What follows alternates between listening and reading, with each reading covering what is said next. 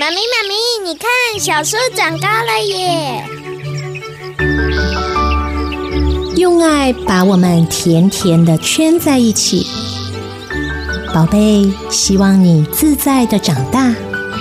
欢迎收听《小树甜甜圈》。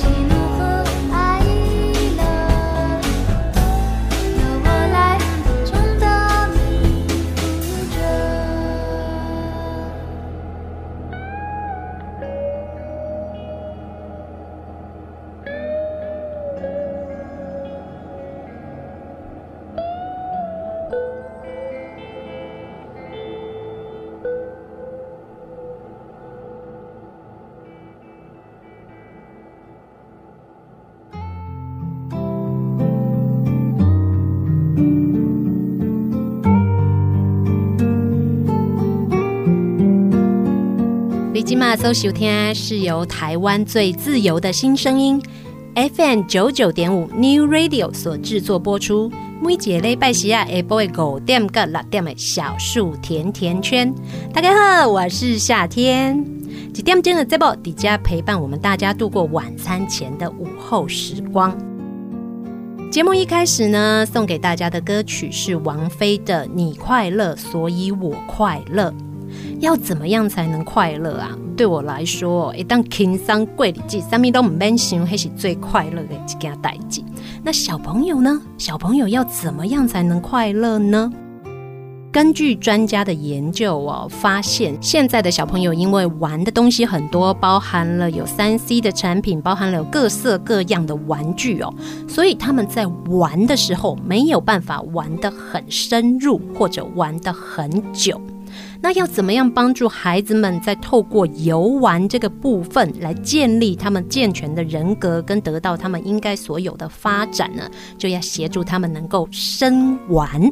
什么叫做生玩呐？就是当我们玩的时候，要能够玩得久。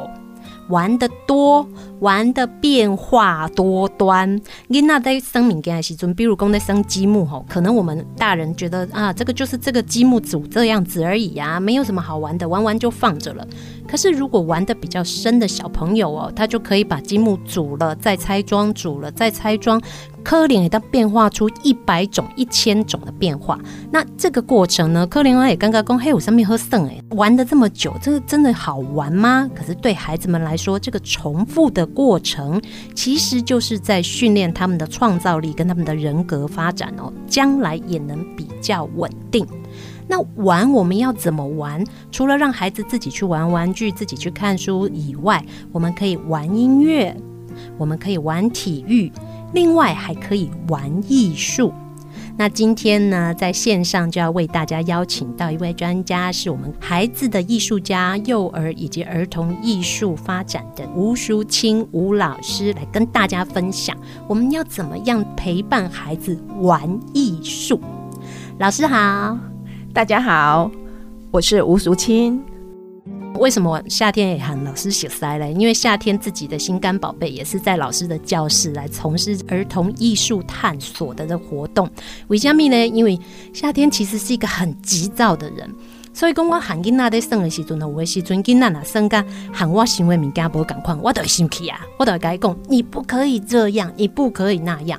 可是其实，在这个过程里面，我们无形中就扼杀了他们很多的创意跟他们尝试的精神。那要怎么样可以让孩子玩的开心，然后我们又可以陪伴他去学习到东西？这个部分夏天跟老师学了很多，今天就在线上跟老师来聊一聊聊这个部分哦。好的，呃，我有跟幼儿与儿童一起工作将近三十年的经验。一起工作有没有发现老师讲的跟我们想的不一样哦？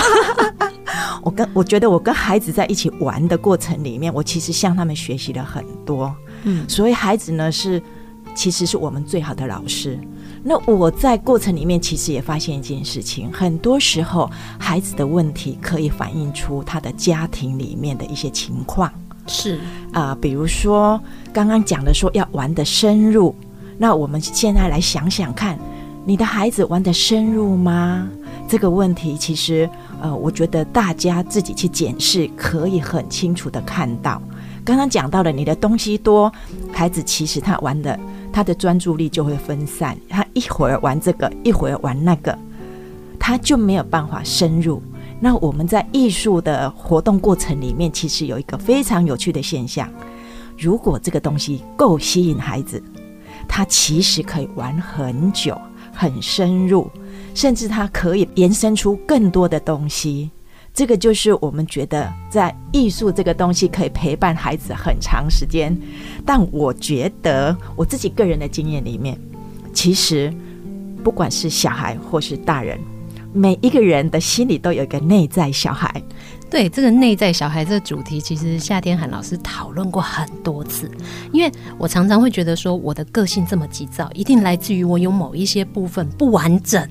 那老师就会跟我说，你要能够先把你自己的这个内在稳定下来。囡仔待赫，对，我们要放松。老师常常跟夏天说，我们自己大人要放松，孩子才能够好。呃，我们的经验里面。内在小孩就是说，我们每个人，尤其是我们成人，我们从生，呃，我们的成长过程里面，从我的我们的原生家庭一路你所有的学习、你的经历到你现在，我们的人格养成里面，其实很多时候会有一些部分是被压抑的，是然后我们觉得说，呃，玩不够，对，所以我很希望大人也可以玩。真的，我会觉得说玩是小孩的事啊，为什么我们要玩？但是其实大人也要玩呢。是，那大人怎么跟小孩一起玩呢？我其实对这个部分很有兴趣，是很想邀请大人跟小孩一起玩。所以呢，我必须先跟大家分享说，我从事的美术活动，其实我长期观察，它其实是另外一种语言。很多时候。孩子他没有办法说，尤其是在幼儿，他没有办法说得很清楚的时候，他是透过他的创作过程里面表达他的内在的东西。所以我们可以从孩子在创作的作品里面去看到他现在想什么的意思吗？是这样的，啊、呃，我分享一个经验，我带三到四岁的孩子一起创作，那。有一个小女生，我们给她一个代号好了，叫做小瑞。是小瑞呢，她在画的时候呢，我看到她的图画里面是有她喜欢的妈妈、妹妹，还有她很喜欢吃的东西。她本来画得很开心，那画到后来的时候呢，我就觉得有变化了，因为小瑞拿了黑色的颜料，开始在他的画面，呃，快速的涂，他把他的画面整个覆盖了。我没有打断他，是因为我觉得这个孩子有一些内在的东西要出来，所以那个过程我静静的观察，我没有打断他。是，那他一边画就一边说：“小瑞不乖，小瑞不乖。”我一直觉得很奇怪，为什么他刚刚明明画的很开心，是他画了他喜欢的妈妈、他的妹妹、他喜欢吃的东西，那为什么忽然间会变成这样子？画风转变的很快，是，那呃，我就等他都完全画完以后停下来，我就问他说：“小月，你要不要跟我分享，现在为什么会变成黑黑的？”他就一直说小月不乖。我说小月为什么不乖？他跟我讲说，因为小瑞打妈打妹妹。是，我说然后呢？他说妈妈叫小瑞出去。我心里吓了一跳，我在想这个孩子跟妈妈一定有一些冲突，是，所以我再接着问他说：“小瑞，为什么你打妹妹了？”他说：“我打妹妹了，妈妈叫我出去。”我问他说：“小瑞，妈妈叫你出去哪里？”妈妈叫我出去外面，把门关起来。我说：“然后小瑞觉得怎么样？”他说：“小瑞就哭了。”所以从这个对话里面，如果我们不知道他有这个经历，也不会刻意去提出这个话题。是这个东西，他就是会放在他的心里面。可是他透过了创作活动，他就把这个部分表现出来了。他表现出来以后，他自己一个人的感受。可是如果旁边刚好我们有成人陪伴在旁边，发现这个问题，可以跟他聊聊，他就透过两个管道表现出来。一个就是他的图画。这是他内在跟自己的对话，另外一个就是他可以跟他很信任的大人去表述他的这个经验。这个经验告诉我们说，很多时候我们对孩子的一些处理方式，也许我们觉得是应该给他一些适当的处罚，或是我们觉得可以这样很快速的去处理一件事情。可是我们常常忽略了，我们不知道我们这孩子的心里面。刻画了什么东西在他的心里？而且以一个三四岁的孩子来讲，可能他的语言表达能力还没有到那么完整的时候，是但是他可以透过这个图画的过程，把他的情绪全部都发泄出来。而且，拿出公益叶习尊哦，我们是这个孩子的父母亲，或者是他身边的师长。如果我们有稍微多注意一下的话，可能就可以找到这个孩子心里面现在需要帮助的部分呢。是，没错。画画它不只是画画而已，它不只是构成一个版面，它可以发现呃我们内心很深很深的东西哦。所以其实，在国外有一个已经行之多年，已经就顾就顾，而且是非常专业的一个部分，叫做艺术治疗，对不对？是，呃，我不是艺术治疗的专专业人员，是啊，呃，我只有粗浅的接触过，所以呢，我觉得有时候我们常常会被表象的这个治疗两个字。会被绑住了，我们觉得这好像很严重的事情才需要治疗。所以呢，我常常会比较轻松的跟呃我周边的朋友或是家长分享。我觉得如果以我艺术老师的身份来说，我会比较希望的是说，我觉得它是一个艺术陪伴。这个陪伴是的，陪伴的过程里面呢，可以让我们比较轻松。是，然后我们每一个人，不管是大人或是小孩，其实都可以从事艺术的活动。它是一种游戏，是。哦，重点来了，游戏是。啊，尤其是我们从小游戏的不够的人，现在都还来得及。没错，没错。其实哈、哦，尤其现在的孩子，我觉得他们都关在都市丛林里面。不管是我们在呃北部、中部、南部都好，他在时尊温想被被求啊的被求啊，然后我们想要爬墙就爬墙。可是现在小朋友如果要爬树，要花钱学呢。所以其实我觉得玩的东西越来越被限制。是，所以其实在这个艺术的发展的。这个过程里面，其实就可以玩了。是是是。可是讲到这个，我就要分享一个我的经验哦。我们都觉得说陪小朋友玩，不管是玩艺术、玩什么都好，陪他玩，让他开心、自由去做这个操作、去玩是一件好事。可是像夏天自己的小朋友灰熊、灰熊喜欢画画，但是我也有朋友的小朋友，他们的父母亲，我们在讨论聊天的时候，会有把我们的经验互相分享的时候，会告诉我说。弯道尔吉娜不喜欢画画，我其实一直觉得很疑惑，因为我觉得画画这个过程，即使说我们不是把它画成一幅图，只是涂色，像呃有非常流行的缠绕画，那只是一个重复的动作在重复哦，大人小孩都可以做的。可是有的小孩他会直接告诉你说我不喜欢，这个其实是我觉得很疑惑的部分呢。那我们去要去探索的是回溯，说孩子为什么不喜欢做这件事情？他从什么时候开始不喜欢？是是，我们去回溯这个过程，然后呢，去了解孩子的这个不喜欢为什么？嗯，是因为他的经验里面有受挫的，或是被比较的、被批评的、没有成就感的，或是孩子他不知道该如何做。这都很可能造成孩子的压力。当然，我们人对自我的保护的意识，压力这件事情，我们能避则避。所以他不喜欢画画这件事情，不会对他造成任何的伤害。是，因为他直接拒绝就好了。是，不用担心说如果做不好，或者是做的不够，是可能会在这个过程当中受伤。对，因为也许我们成人也可以去，呃，自己去看看说，是我们对他的期待造成的压力，还是他自己孩子也会有自我期待，他达不到那个样子，他也会有压力。是，那像有的小朋友会说，我不喜欢画画，因为很脏，因为觉得水彩会弄脏。可是呢，也许他喜欢玩泥巴，也许他喜欢养虫虫，可是他会告诉我们说。我不喜欢画画，因为会把我弄脏。这个也是我觉得很疑惑的一个部分。这个呢也很吊诡，就是说，我们如果对脏的概念里面存在着说，哎，泥巴也算脏啊，那为什么水彩会很脏？是是，所以我们就要去看这个孩子的经验里面，在水彩的这个水性颜料，它的接触的过程经验里面，是不是有曾经有受挫的，或是？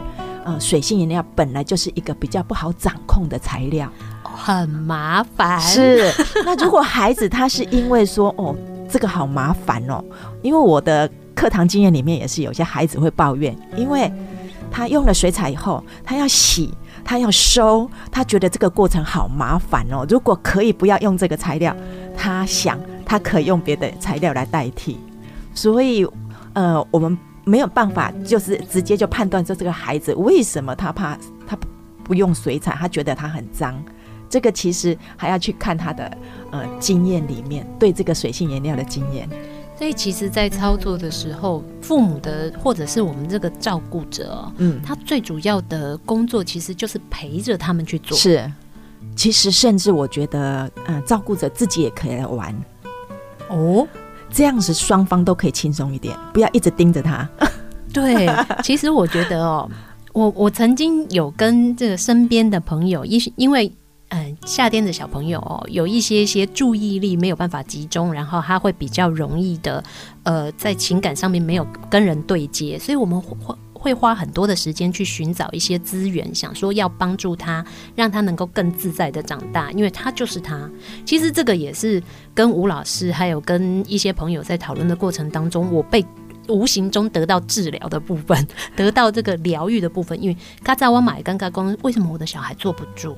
为什么他可能我跟他说要做什么的时候，他会很慢、很慢、很慢才能够理解我的想法？可是他明明在表达、在学习上面，他都没有问题呀。那为什么他就是没有办法做到这些事情？可是呢？在这些呃聊天跟陪伴的过程当中哦，像吴老师就会跟夏天说：“你要先放松自己。”当我们从事艺术的创作，不管是对小孩还是大人，这其实就是一个放松的过程了，对不对？而且呢，我们其实要先去看孩子的特质是。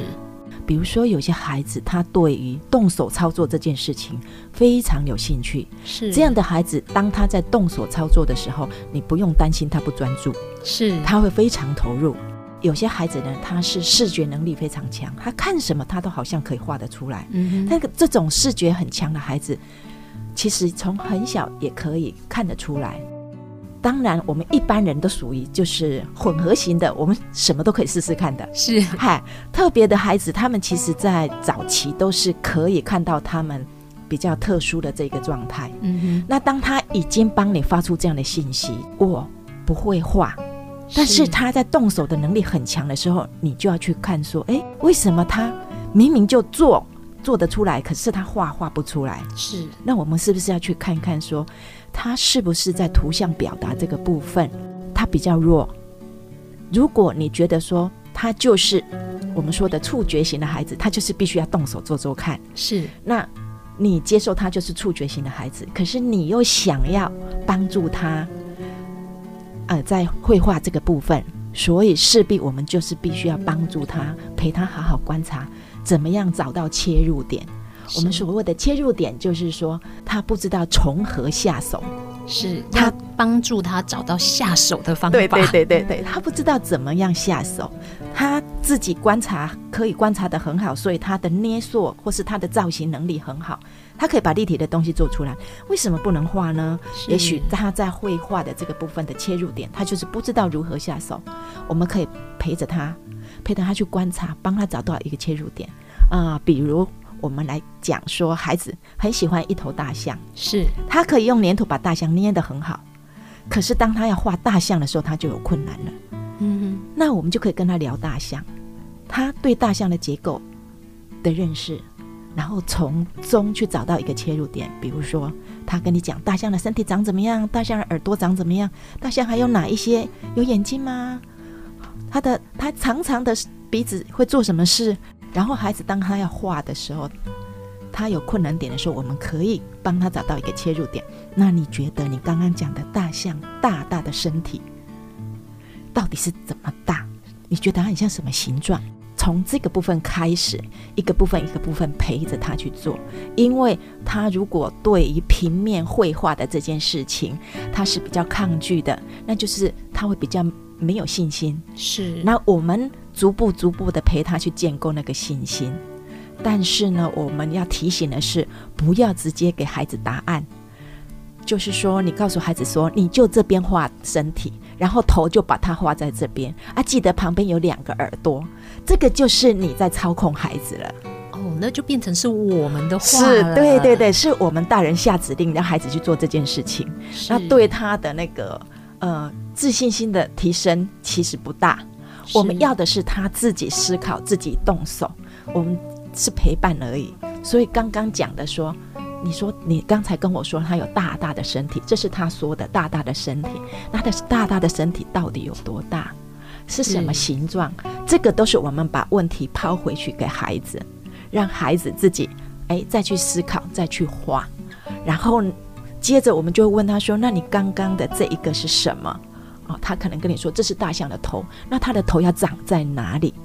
这个就是我们帮他慢慢的找入切入点，一个一个部分，然后慢慢去建构，这会去去建立在孩子的身上，而不是我们大人提供的资讯。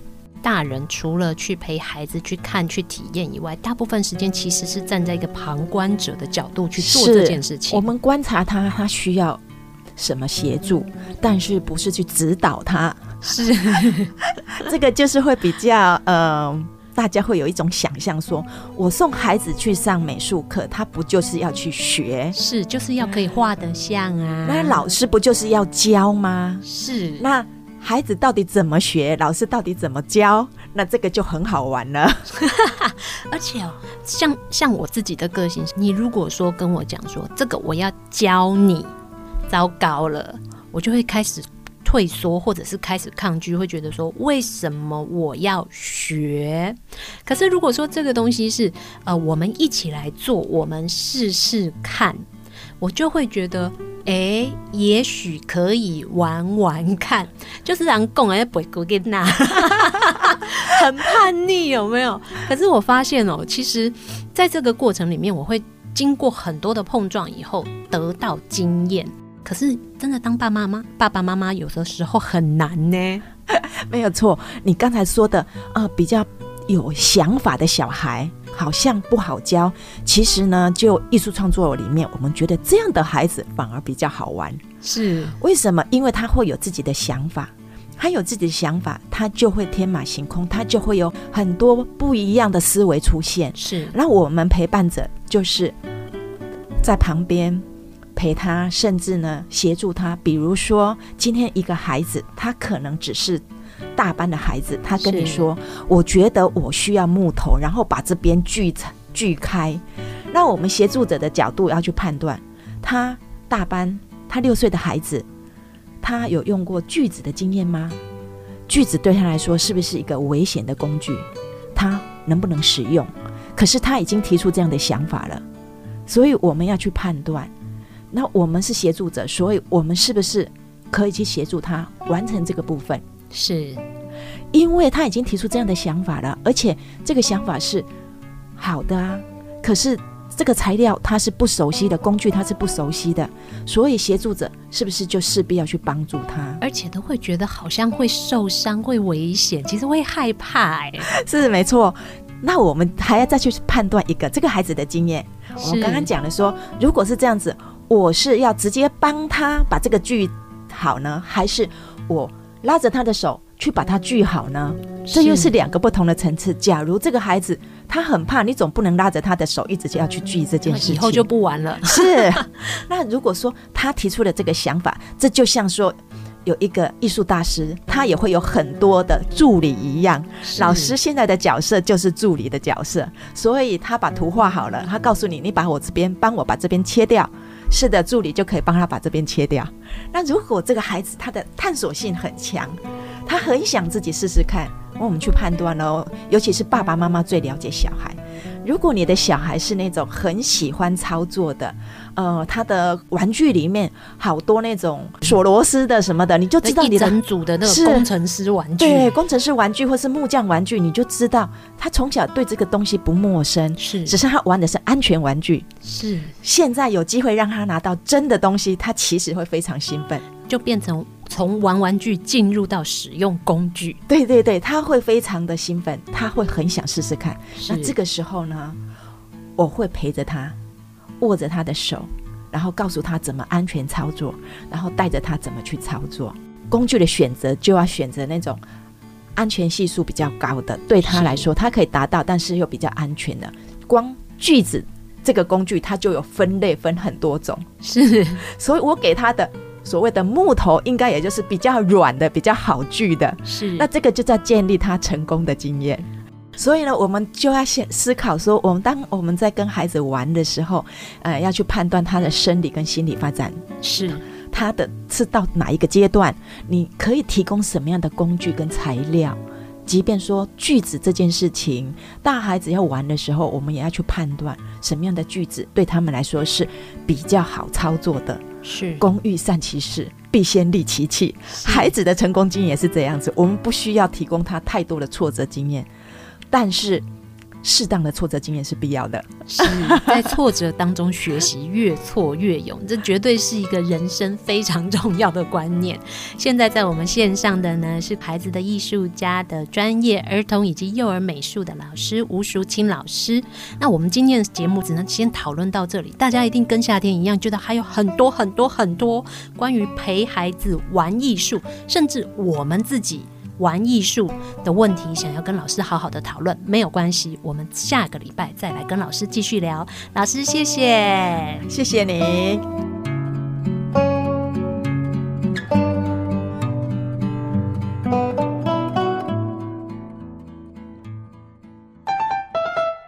一直坐着很累吧？动动手脚，伸伸懒腰，节目马上回来哟。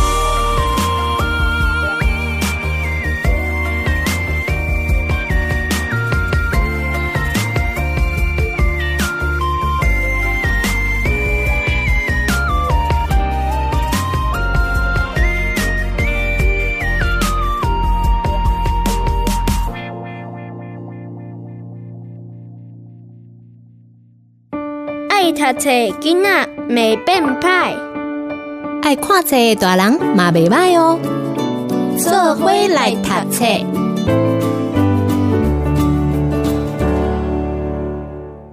小纸船，文图刘旭公。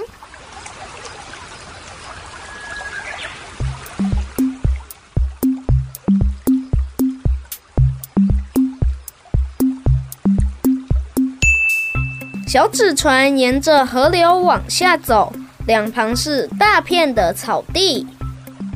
狮子站在岸边挥手，小纸船慢慢的靠近。狮子说：“可不可以载我出去玩？”小纸船说：“不行，我最多只能载三粒豆子，你太重了。”狮子说：“其实我很轻，我只有一粒豆子那么重。”小纸船说。好吧，上来吧。大象站在岸边挥手，小纸船慢慢的靠近。大象说：“可不可以载我出去玩？”小纸船和狮子说：“不行，我们最多只能载两粒豆子，你太重了。”大象说：“其实我很轻，我只有一粒豆子那么重。”小纸船和狮子说。好吧，上来吧。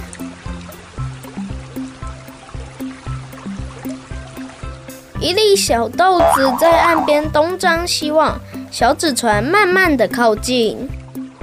小豆子说：“可不可以载我出去玩？”大家说：“哇，我们还可以载一粒豆子，你真幸运。”好吧，上来吧。慢慢的下沉，继续往下沉。小豆子刚爬上船没多久，小纸船就慢慢的往下沉，最后大家全部都掉到水里了。大象载着狮子，狮子载着小豆子，小豆子头顶着小纸船，慢慢的游向岸边。大家都湿透了，小纸船还不停的打喷嚏。小豆子说。到我家去擦干身体吧。小豆子的家里很舒服，他生了柴火给小纸船取暖，还拿出点心和热茶请大家吃。狮子和大象只吃了一小块蛋糕，喝了一小口奶茶，他们就饱了。小豆子说：“你们吃太少了，像我都要吃好多呢。别看我小小的。”我可是有两粒豆子那么重哦！大家都叫了起来。他们终于知道为什么小纸船会沉下去了。吃饱了，他们一起玩跷跷板，大家都很高兴。这是一次愉快的下午茶聚会。回家的时候，他们依依不舍地和小豆子说再见，约好下次一起出去玩。结束。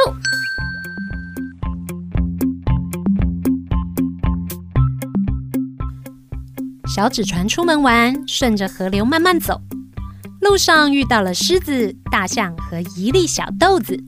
小纸船可以载得动三粒豆子的重量。大家都上船了以后，小纸船却渐渐的下沉。到底发生了什么事呢？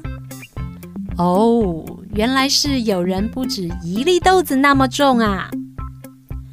虽然看起来是这样，但是好像不是耶。这样的经验每个人都有过。有时候我们也会很自动地把事情认定成我们所想的状况。如果我们可以停一下，想一想，把事情弄清楚，也许就不会像小纸船他们一样慢慢地下沉喽。刘旭公是台湾著名的儿童绘本和文学作家，求学阶段学的是土木。做过工程人员、校车司机、研究助理等工作，目前专职从事写作和画画，并且也培育出了许多优秀的新一代绘本画家。他的作品曾经获得许多国内的奖项，同时也在2015年入围了意大利波隆纳童书展。刘旭公的创作风格风趣幽默，画风十分可爱，能够用简单诙谐的文字点出重点。非常适合各个年龄层的亲子共读。小纸船，作者绘图刘旭公，二零零九年二月出版，由玉山社出版事业股份有限公司出版发行。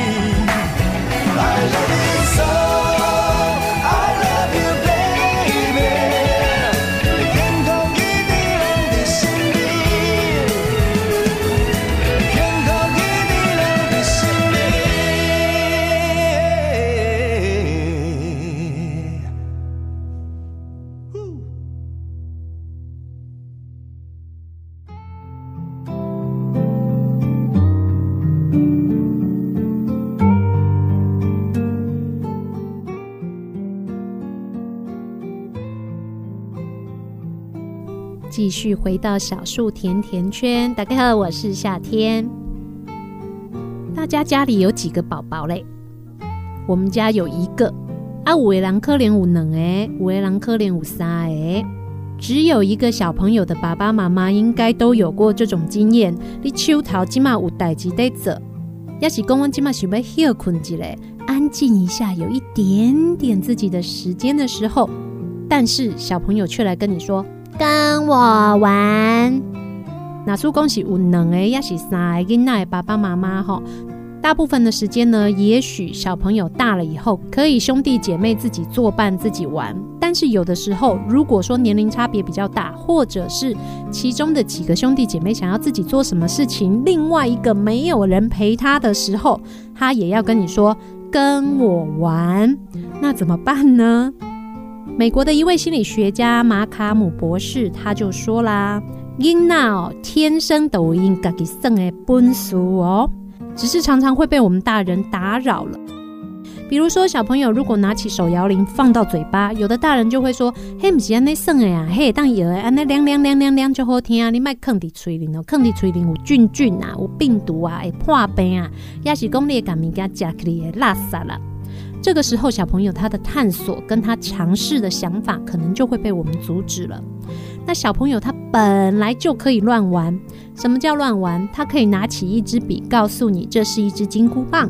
这其实就是小朋友他们在发挥自己的想象力去游玩，但是很多时候都会被大人给纠正。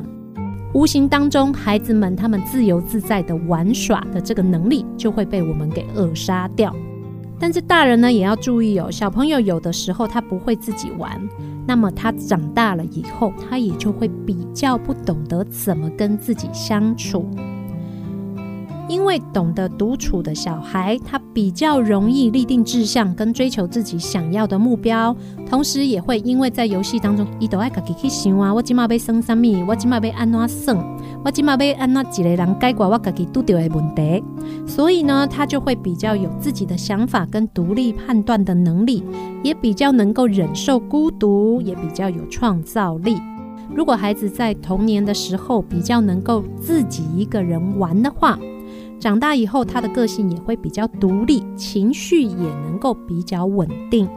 如果说现在我们突然发现我们的行为影响到了孩子他自己一个人玩的能力，怎么办？你安内算不对，你要叫我的方法来算，安内达对。如果是这样子的话，赶快停下来，因为我们可能阻止了孩子他自己一个人游玩的创造力。如果可以的话，我们在家里帮他营造一个空间，让他可以有自己的空间跟时间去玩。不用很大的地方，你可以有一张桌子，或者是有一个角落放了孩子的玩具，告诉他这是属于你的游戏区。你在这边只要是安全的，你就可以自由自在的玩。那么孩子呢，他就比较容易自己一个人去玩他的游戏。如果可以陪孩子建立固定的作息，让他的生活跟心情更稳定的话，他也就比较能够适应自己一个人游玩的时间。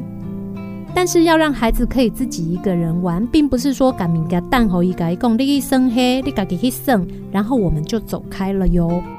我们要先满足小孩子他们对大人爱的期待。小朋友喜欢跟大人一起玩，有的时候并不只是要有人陪他，很多时候来自于他情感的缺乏。所以这个时候，我们要先能够满足孩子对于爱的期待，就比较能够培养他自己一个人玩的可能性。有的小朋友很快就可以自己玩了，有的小朋友是没有办法的，但是这个都是可以练习的。我们也可以陪孩子一起游戏，先用前面的一点点的时间来培养孩子可以自己一个人玩的能力，以后就会轻松很多了哦。孩子他有的时候会需要比较长的时间才能够去专心在某一些事情上面。那如果我们在他酝酿的过程当中打断了他，小朋友不像大人能够马上转换，他很有可能就比较没有办法回到游戏的情绪里面了。孩子在玩的时候呢，我们不要给他太困难的东西，或者是太杂乱的玩具，让他玩简单的、容易操作的、比较富有想象空间的玩具，比如说像玩积木、玩粘土或是画画，这都是很容易就可以培养孩子享受一个人的时间的方式。但是要培养孩子可以自己一个人玩，能够玩得深、玩得久，那不是一天两天就可以做到的事情，需要时间来慢慢的练习。最重要、最重要的一点就是大人要有耐心。在他还没有办法自己一个人玩的时候，或者没有办法自己一个人玩得很久的时候，如果我们先陪他一点一点的去尝试跟训练，不要有太多的介入，而是陪着孩子一起玩，让他去主导这个游戏的发生的话，很多时候孩子的创造力、想象力，跟一个人享受独处的时光，还有稳定的情绪，这些能力就是在游戏当中不知不觉的就建立起来了。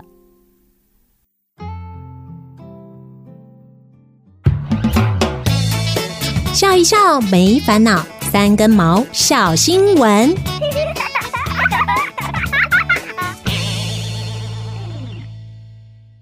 想养仓鼠，妈妈不肯，女儿积极使出洗脑式提案，说服妈妈，成功达成目标。想要就要用力争取，大声说。国外一名女子罗拉的女儿苏西，整个暑假都吵着要养仓鼠，但是罗拉总是回绝她的要求。在多次尝试之后，心意已决的苏西决定使出激烈行动，一定要说服妈妈让她养宠物。行动进行的当天，罗拉去朋友家两个小时前，才又再次拒绝苏西的要求。没想到回家就看到惊人的景象，整个家无论是窗户、阶梯、微波炉、冰箱，甚至连马桶盖上都看得到仓鼠的身影。苏西请弟弟和男友一起帮忙，两个小时内他们非常忙碌，把全家贴满关于仓鼠的图片、纸条等等，甚至还准备了简报放进笔电。等着罗拉发现，他要罗拉走到哪里都可以看到仓鼠，仓鼠，仓鼠，以洗脑式攻击说服罗拉答应他的请求。罗拉表示，先前自己只是请女儿多多到网络上搜寻仓鼠，希望女儿可以了解养宠物真的不容易。想不到女儿用如此特别的方法在搜寻仓鼠。真是彻底被他打败了啊！最后苏西成功达成目的了吗？罗拉表示说，苏西的确有做过几次类似的简报搭配传单，希望得到自己想要的东西。但这是罗拉第一次遭到这么强力的攻击，因为认为女儿这次的毅力与热情诚意满满。加上影片分享到网络上，迅速火红起来。罗拉说：“我想我已经很清楚，我没有说不的理由了。”不久后，苏西得到他最喜欢的仓鼠好朋友白雪。现在全家人都和白雪相处得很融洽，非常喜欢这位新成员。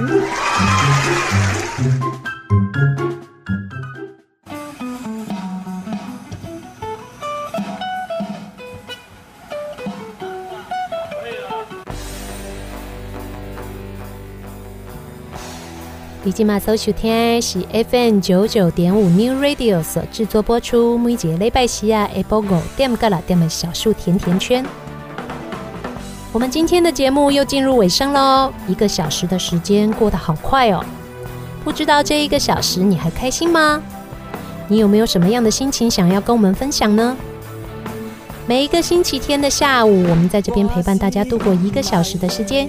也谢谢你一样在收音机前面陪伴我们度过这一个小时的时光。我们下个星期天五点到六点，小树甜甜圈一样不见不散，等你哦。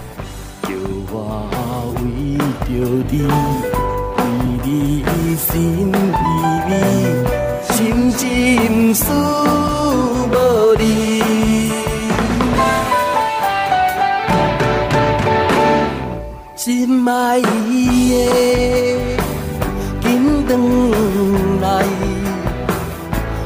回来，阮身边有看见属无的人，徛在阮梦中，难分难离，因我对着你，紧甲心绵绵。茫茫过日子，